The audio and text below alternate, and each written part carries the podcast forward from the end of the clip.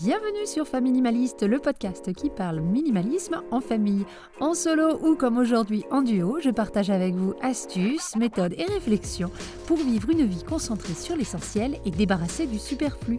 Je m'appelle Hélène, j'ai 42 ans et mon mari et moi sommes à la tête d'une tribu de trois petits minimalistes de 11, 13 et 14 ans. Ce qui avait commencé par un grand désencombrement a fini par devenir un vrai mode de vie, le minimalisme.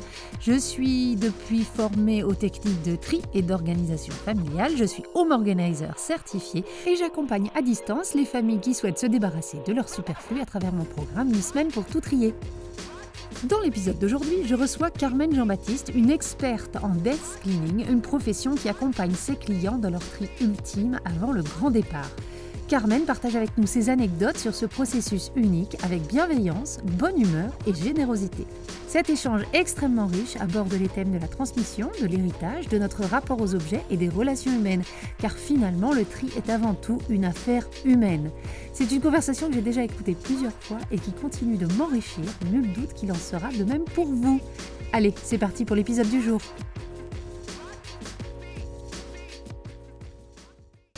Bonjour Carmen Bonjour Hélène. Merci de venir parler sur le podcast. Je suis super contente de t'avoir. Moi, je suis ravie d'être là. Alors, je vais commencer par te présenter. Tu t'appelles Carmen Jean-Baptiste, tu habites à Caen et tu as un métier assez particulier parce que toi, tu n'es pas simple home organizer, donc une simple professionnelle du tri et du désencombrement pour ceux qui ne savent pas encore ce que c'est que home organizer.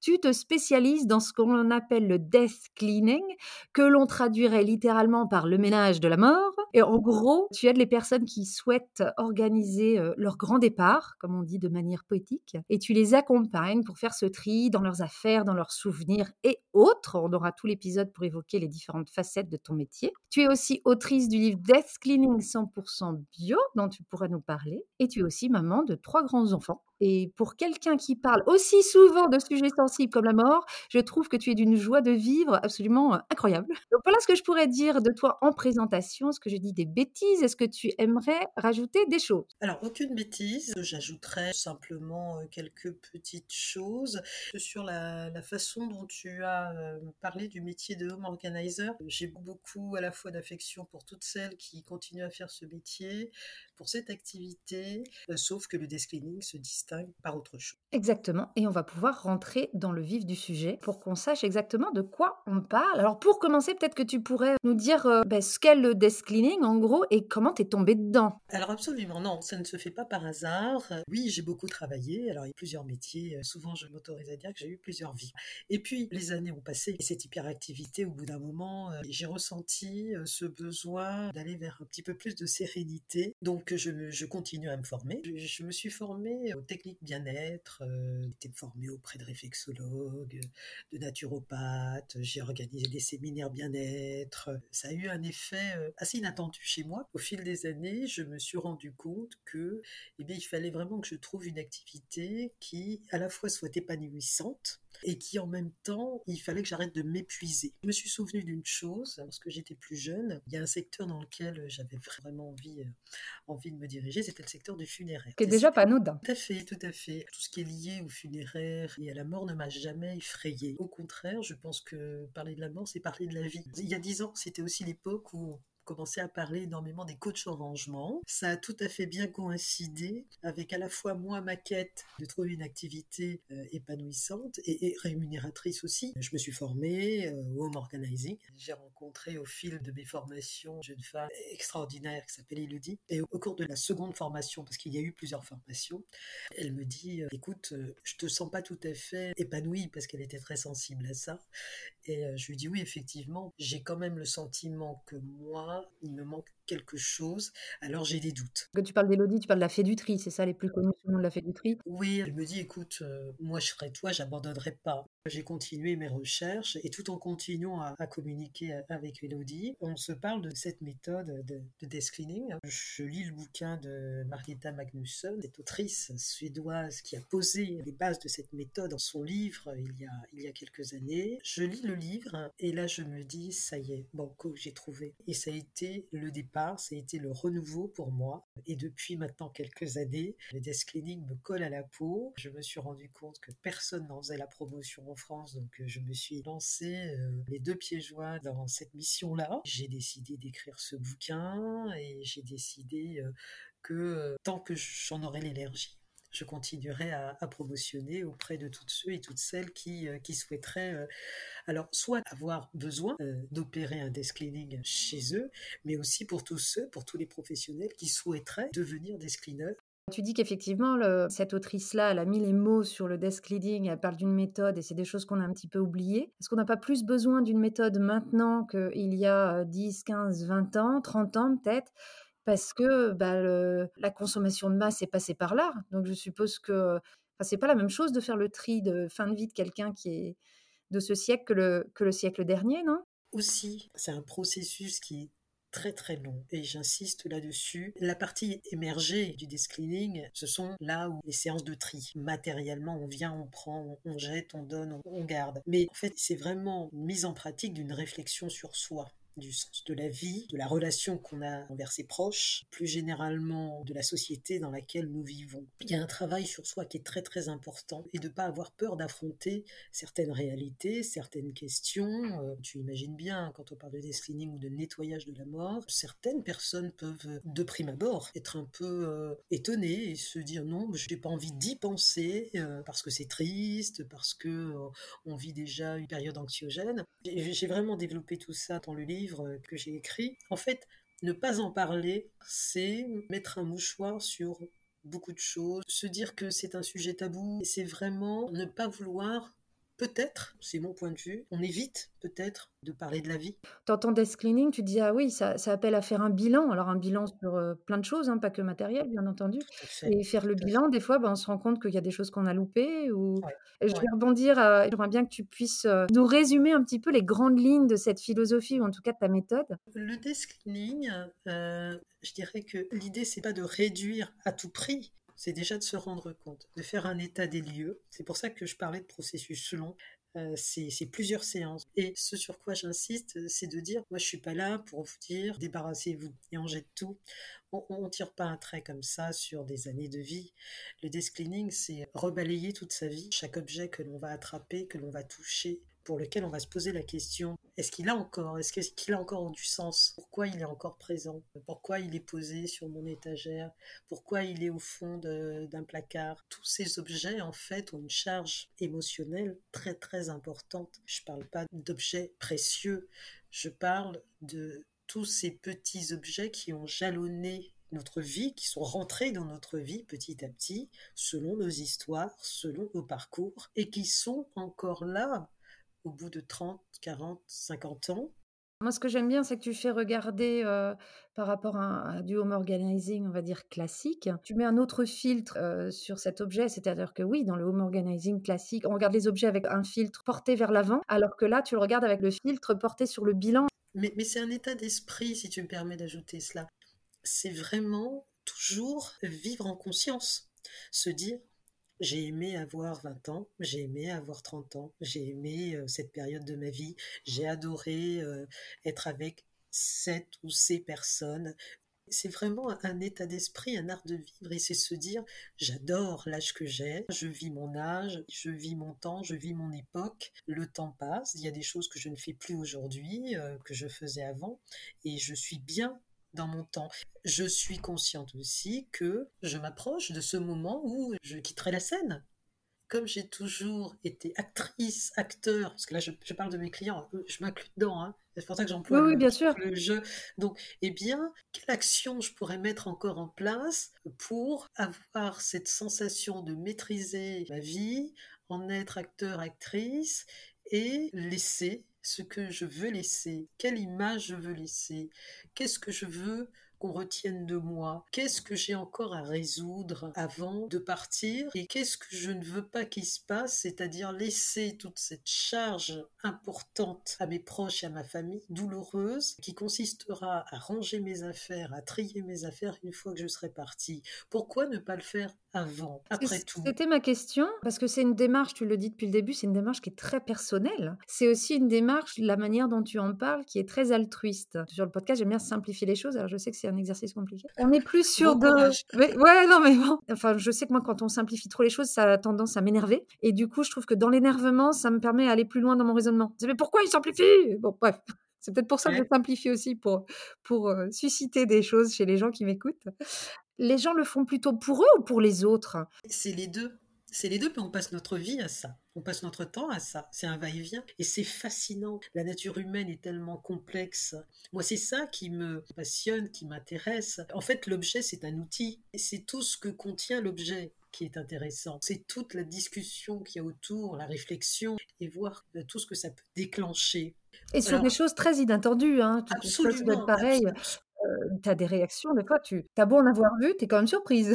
Oui, tout à fait. Moi, dans les premières fois, tu vois, pour te citer quelques anecdotes, je, vais chez une, cliente qui fait appel à moi. Elle me dit, bon voilà, ça va être très simple parce que j'ai déjà fait une grande partie du travail. Donc j'ai là quelques cartons de papier. On va commencer par ça. On a passé une matinée sur des, euh, sur des papiers qui étaient liés à, sa, à son divorce. On a passé un long moment. Elle-même s'est assise et a passé un long moment à, tenter de, retenir, etc. Puis en fin de compte, elle n'a pas pu se retenir au final.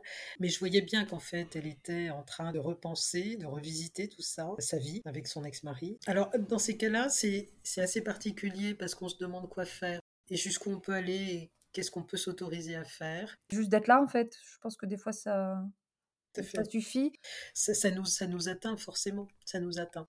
J'avais une autre question pour toi. Quand tu fais ces accompagnements-là avec ces gens-là, est-ce que ça t'est déjà arrivé d'accompagner non seulement cette personne ou ce couple, mais d'en plus avoir peut-être euh, des membres de leur famille avec eux? Tu as déjà accompagné des familles ou c'est un truc quand même qui se fait euh, très euh, au sein du couple ou alors soit tout seul?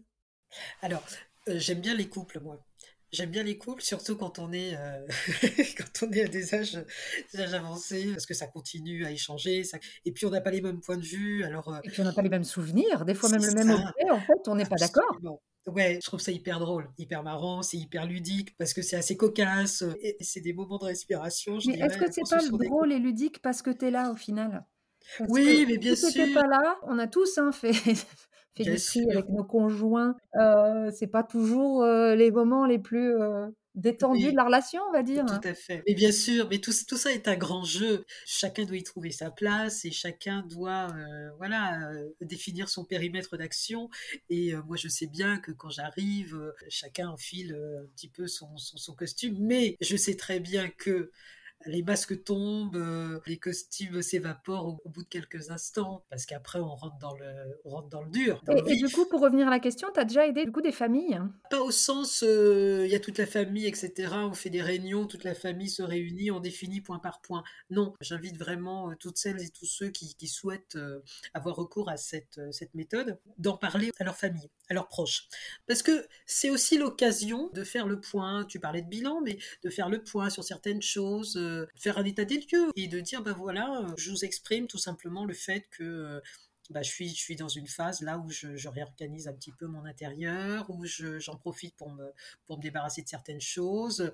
Euh, c'est l'occasion, pourquoi pas, de transmettre. Hein, euh, je parlais de transmission tout à l'heure de, de, son, de son vivant, euh, des objets, alors à, ses, enfants ou à d'autres proches, hein, et de dire, ben, moi je m'en sers plus, est-ce que par hasard tu en aurais besoin? Cette idée de, de, donner, ça aussi on en parle beaucoup, hein, les secondes transmission aujourd'hui, cette idée de de, donner une seconde vie aux objets aussi est importante. Là, euh, euh, se dire, bah, plutôt que ce soit dans mon placard et que je n'en fasse rien, autant que quelqu'un d'autre euh, l'utilise. Et dans le livre, je cite l'exemple d'une femme qui avait une, cocotte minute et qui, en fait, ne s'en servait plus parce que quand on se retrouve seul, on fait plus. Ou alors, sinon, très occasionnellement. Et puis, c'est lourd. Oui, c'est ce que j'allais dire. Faut la fermer, faut l'ouvrir au bout d'un moment. Non. C'est ça. Faut la laver aussi, accessoirement. Voilà. Donc là aussi, se débarrasser de certains objets c'est aussi acquérir une certaine liberté. Oui, puis garder son autonomie chez soi plus longtemps. Hein, absolument, absolument. Donc, tu vois, il y a plein, plein de sujets qui sont, qui sont liés à ça. Et donc, euh, elle l'a proposé à, sa belle-fille, euh, qui, bah oui, spontanément a dit, mais évidemment, parce que voilà, moi j'ai les gamins, je n'osais pas te le demander, euh, donc avec plaisir, et tout le monde en profite. Elle fait plaisir à ses petits-enfants, sa, belle-fille est ravie, et puis à l'occasion, pourquoi pas aller dîner chez eux, hein, tu vois, qu'on joue l'utile à l'agréable. Non, bien sûr que c'est compliqué de, mettre tout le monde autour de soi, toute la famille, parce que je veux pas non plus donner l'impression que dans les familles c'est génialissime aussi tout le temps. Hein, des fois, c'est pas toujours le cas. Mais en tout cas, l'idée, c'est de le dire, c'est d'en parler et puis de voir aussi la, réaction. Ça peut provoquer, euh, alors qu'on s'y attend pas, euh, des réactions très diverses autour de soi. Et, je dis toujours, il vaut, mieux régler les choses tant que nous en avons encore la capacité, plutôt que de laisser les gens se débrouiller avec moi, j'ai l'effet inverse sur le minimalisme. On fait très attention aux choses qu'on nous donne. On a notre essentiel, déjà. Il y a très peu de choses qu'on peut nous offrir où on va dire oui parce qu'on est très heureux avec ce qu'on a. Ça correspond à notre manière de vivre. Et je sais par expérience que de dire non à certaines choses qu'on nous donne, ça peut créer un vrai sentiment de rejet chez la personne qui veut te le donner. Parce que des fois aussi, donner, c'est une manière de pas se séparer parce que tu sais où il est. Et du coup, quand plus personne en veut, bah, il peut y avoir ce sentiment de rejet. C'est quelque chose que tu as déjà remarqué chez les gens? Oui, mais, mais on est toujours dans la même chose, la relation à soi, la relation aux autres. Et c'est l'occasion de régler ses comptes aussi. Alors oui, affronter les choses, euh, se dire une bonne fois pour toutes, écoute, euh, non, je n'en veux pas. Et pourquoi tu n'en veux pas? Bah Parce que, parce que j'ai pas envie, ça, ça, ne me sera moi non plus d'aucune utilité, autant chercher à qui quelqu'un à qui ça servira, on risque d'être, euh, c'est un petit peu mon rôle, et c'est de rappeler qu'il faut être responsable de soi, il ne faut pas prêter aux autres des intentions qu'ils n'ont pas, il faut arrêter d'imaginer, de projeter sur les autres personnes qui nous entourent, euh, des choses qui nous appartiennent quelque part. Et là, ça passe par l'objet, et c'est tout simplement euh, se rendre compte quelquefois que bah non, c'est pas parce que nous faisons partie de la même famille que nous avons les mêmes goûts non, je n'ai pas les mêmes idées, je ne pense pas comme toi et ça ne m'intéresse pas et ça ne me plaît pas. Et ça aussi, ça fait partie de la vie. Des fois, c'est une façon de crever certains abcès, et de, repartir sur une nouvelle relation. Et ma foi, je dirais que c'est une façon de, nettoyer, de purifier quelque chose et, et pourquoi pas d'être sur une nouvelle relation qui sera saine et d'être au clair, tout simplement. Être clair avec soi être clair avec, euh, avec les autres. Tu sais, c'est une fois que nous sommes partis, quand la réparation n'a pas été faite, alors que nous en avions encore la possibilité de notre vivant, eh bien, on va laisser justement aux autres cette charge-là. Et il va falloir qu'ils s'en débrouillent. Donc, même si c'est compliqué, je dirais qu'il vaut mieux l'affronter avant parce que après, ça peut, ça peut faire vraiment beaucoup, beaucoup de dégâts. À ce propos, j'ai voulu, moi, me former à l'accompagnement au deuil aussi. Oui, j'allais j'allais en parler. Alors, avant que tu comptes, juste petite anecdote, tu parles depuis tout à l'heure, j'ai mon micro qui est coupé, donc tu ne peux pas savoir que j'arrête pas de faire des yes à ce que tu dis. je saute littéralement sur mon parquet. Ok. Il y, a énormément d'écho dans ce que tu dis. Je pense que les choses que tu viens de dire, là, c'est la si je ne devais retenir qu'une seule chose de ce que tu viens de dire, c'est vraiment ce, côté de la transmission et de ne pas plaquer. C'est voilà, quand on dit non à un objet, on dit juste non à un objet, on ne dit pas non à une personne. Donc, euh, donc voilà, donc merci. Je voulais quand même te, mmh. faire euh, mon retour parce que je suis un petit zébulon euh, depuis tout à l'heure derrière mon micro. Donc oui, tu t'es formée justement au, à l'accompagnement au deuil. Mais pourquoi donc, madame? Parce que, encore une fois, quand on ouvre cette porte sur ce monde-là, quand on est attentif aux autres, eh bien, c'est tellement passionnant, c'est riche, c'est intéressant. Je voulais avoir quelques outils, quelques éléments de langage. Je voulais comprendre ce process de la perte de quelqu'un et se dire mais qu'est-ce qu'on fait après? De quoi on parle? C'est quoi faire le deuil? C'est quoi se retrouver euh, entre guillemets seul? Mais je voulais comprendre tout ça et ce qui pouvait se passer dans nos têtes, dans nos esprits et en fait se poser la question mais qu'est-ce qu'on a perdu en fin de compte? On a perdu quelqu'un, on a perdu une partie de notre histoire. Et, cette relation que l'on avait avec cette personne, c'est ça qui va faire que son deuil, on va le vivre de façon euh, plus ou moins intense. Et c'est ça qui va caractériser notre deuil. Donc, euh, encore une fois, tous ces sujets, la mort, le deuil, etc., il faut en parler. Ils ne font que nous ramener et nous rappeler notre condition d'être humain, fabuleux, extraordinaire, avec une capacité dont on ne soupçonne même pas les limites à accomplir des choses. Encore une fois, on vit une époque extraordinaire et je trouve qu'il n'y a rien de plus beau que d'avoir des relations saines. C'est douloureux, certes, mais il n'en reste pas moins que nous, on est encore là. On n'oublie pas, on fait avec. Donc oui, ça m'a permis d'aborder cet aspect-là des choses euh, et, encore une fois, en repartant dans mon activité euh, de desk cleaning, eh bien, j'étais plus à l'aise avec quelqu'un qui m'accueillait euh, chez elle et qui me disait, bah oui, voilà, je vis seule aujourd'hui parce que oui, la vie a fait que, aux âges que nous avons, l'autre est parti. Cette formation au deuil, tu l'as fait après ta formation Oui, tout à fait. Oui, c'est ça. Hein. J'aime beaucoup parce que c'est vrai que c'est des métiers très sensibles, comme tu dis, on rentre dans l'intimité des gens. Et je salue ton sérieux et ton professionnalisme de savoir que peut-être que tu avais mis les pieds dans quelque chose qui était un petit peu plus grand, qui pouvait te dépasser. Et je pense que, que tes clients ne peuvent se sentir que rassurés. Ils sont entre de bonnes mains avec toi. Et j'aime bien les gens qui font leur, leur métier jusqu'au bout et de manière très sérieuse et qui connaissent leurs limites. Parce que pour que tu fasses une formation, c'est que tu as, vu tes limites. Et c'est très important de savoir qu'on a des limites. On n'a pas réponse à tout. Et surtout quand on s'occupe de gens qui mettent toute leur confiance en nous, ne pas se croire plus sachant et plus important qu'on l'en est. J'avais une dernière question parce qu'on arrive doucement à la fin de l'épisode. Et cette question-là, c'est plutôt pour les gens qui restent. Tu l'as vu forcément dans, quand tu étais home organizer, on va dire plus classique. C'est très courant que les gens fassent appel à nous parce qu'ils doivent faire le tri dans les affaires de leurs parents qui ne sont plus là mmh. et que c'est difficile. Et ils ont du mal à se séparer de certaines choses parce que, tu sais, il y a toujours cette loyauté, cette peur de trahir la mémoire, cette peur d'oublier, même si eux n'ont pas besoin ou n'ont pas la, même capacité, des fois matérielle, de garder ces choses-là. Ils aimeraient, s'ils avaient 50 mètres carrés en plus, ils garderaient tous ces meubles-là, tout ça. Donc, c'est encore plus un déchirement. Qu'est-ce qu'on peut faire pour aider peut-être des gens qui nous écoutent et qui sont face à ce tri? Parce que bah, leurs parents n'ont pas eu la démarche de, préparer peut-être leur départ, bah, peut-être tout simplement parce qu'ils n'en avaient pas la possibilité ou c'est arrivé soudainement. Qu'est-ce qu'on pourrait donner comme conseil face à des gens qui sont face à ce tri-là? Alors de ne pas aller trop vite déjà. Encore une fois, le, temps est important. La notion de temps est toujours très importante. Ne, pas aller trop vite, contacter quelqu'un, euh, vraiment si, si, on a du mal, beaucoup se renseigner, on a les possibilités aujourd'hui. Hein. Il y a des professionnels, il suffit de taper, les bons mots-clés euh, sur Internet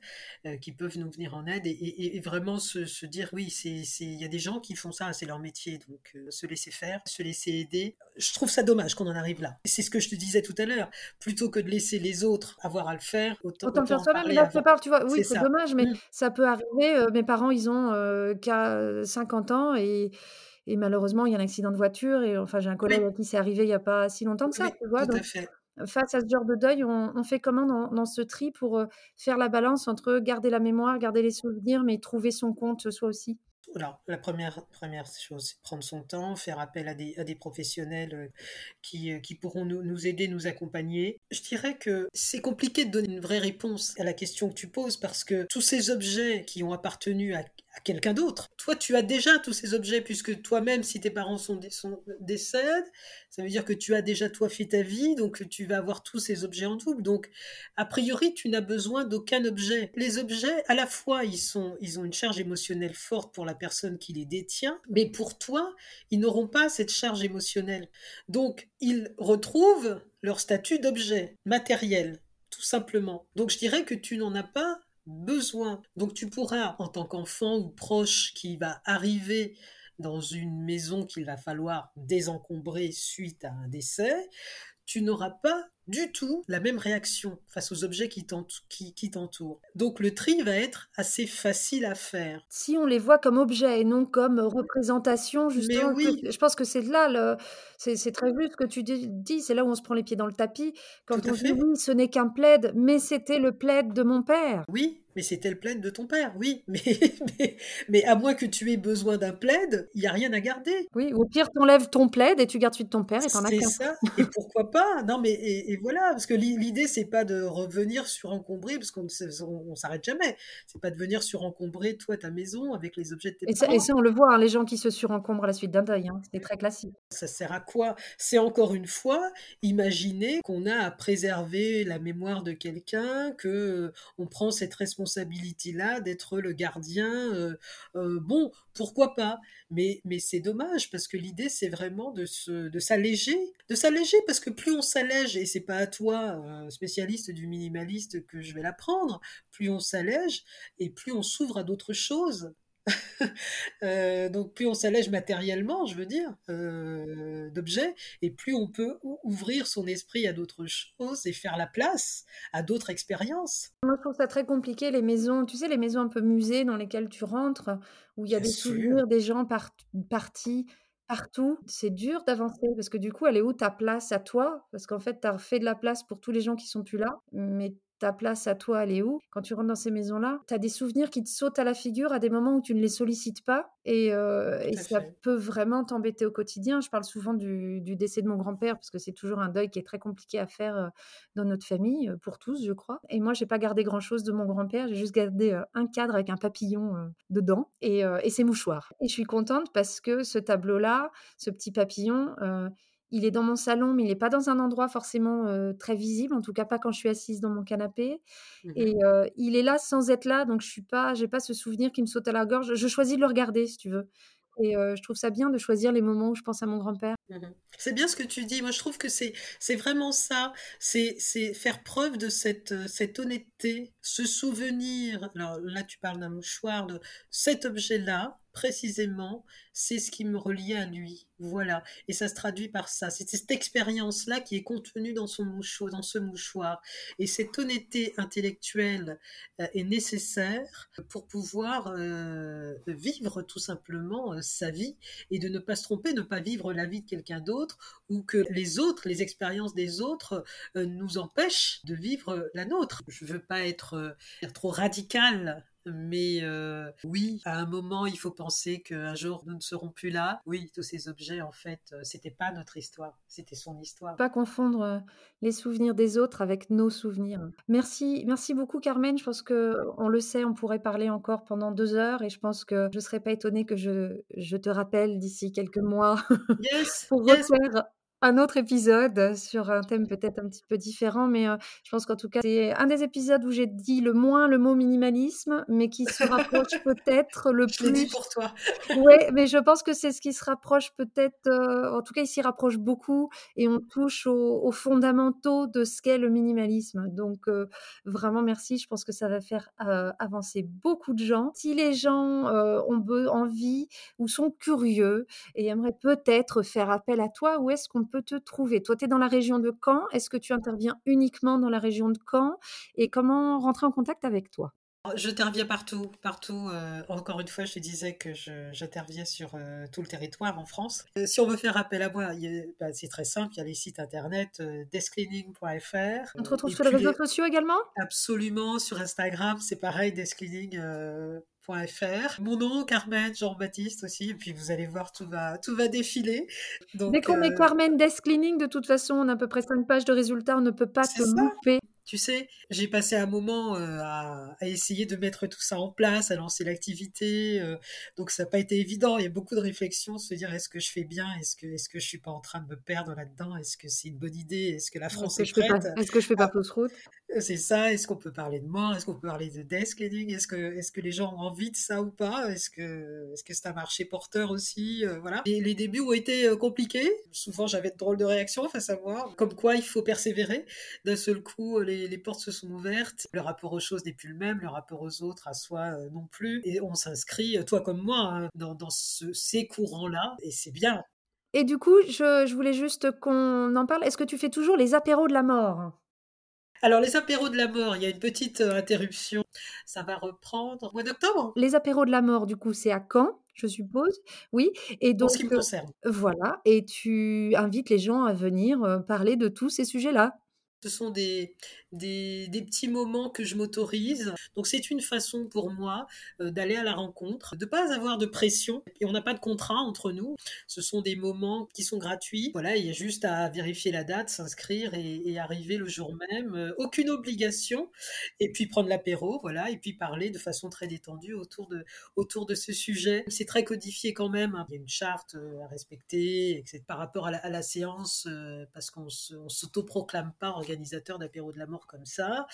C'est des moments très riches. Eh bien, écoute, j'invite euh, tout le monde à aller voir sur ton site internet euh, ton activité. Euh, donc voilà, je mettrai tous ces liens-là en description. Carmen, je te remercie pour le temps que tu m'as accordé. Bah, merci à toi, Hélène. Je te dis à très bientôt parce que je pense qu'on a vraiment énormément de choses à partager toutes les deux. Et merci pour ce que tu fais parce que tu le fais sérieusement. Moi, je suis allée voir parce que la première fois que tu m'as contacté, je suis allée voir le, le travail que tu faisais et je trouve ça très professionnel et c'est très très très important. Eh bien merci parce que venant de toi, ça me touche beaucoup.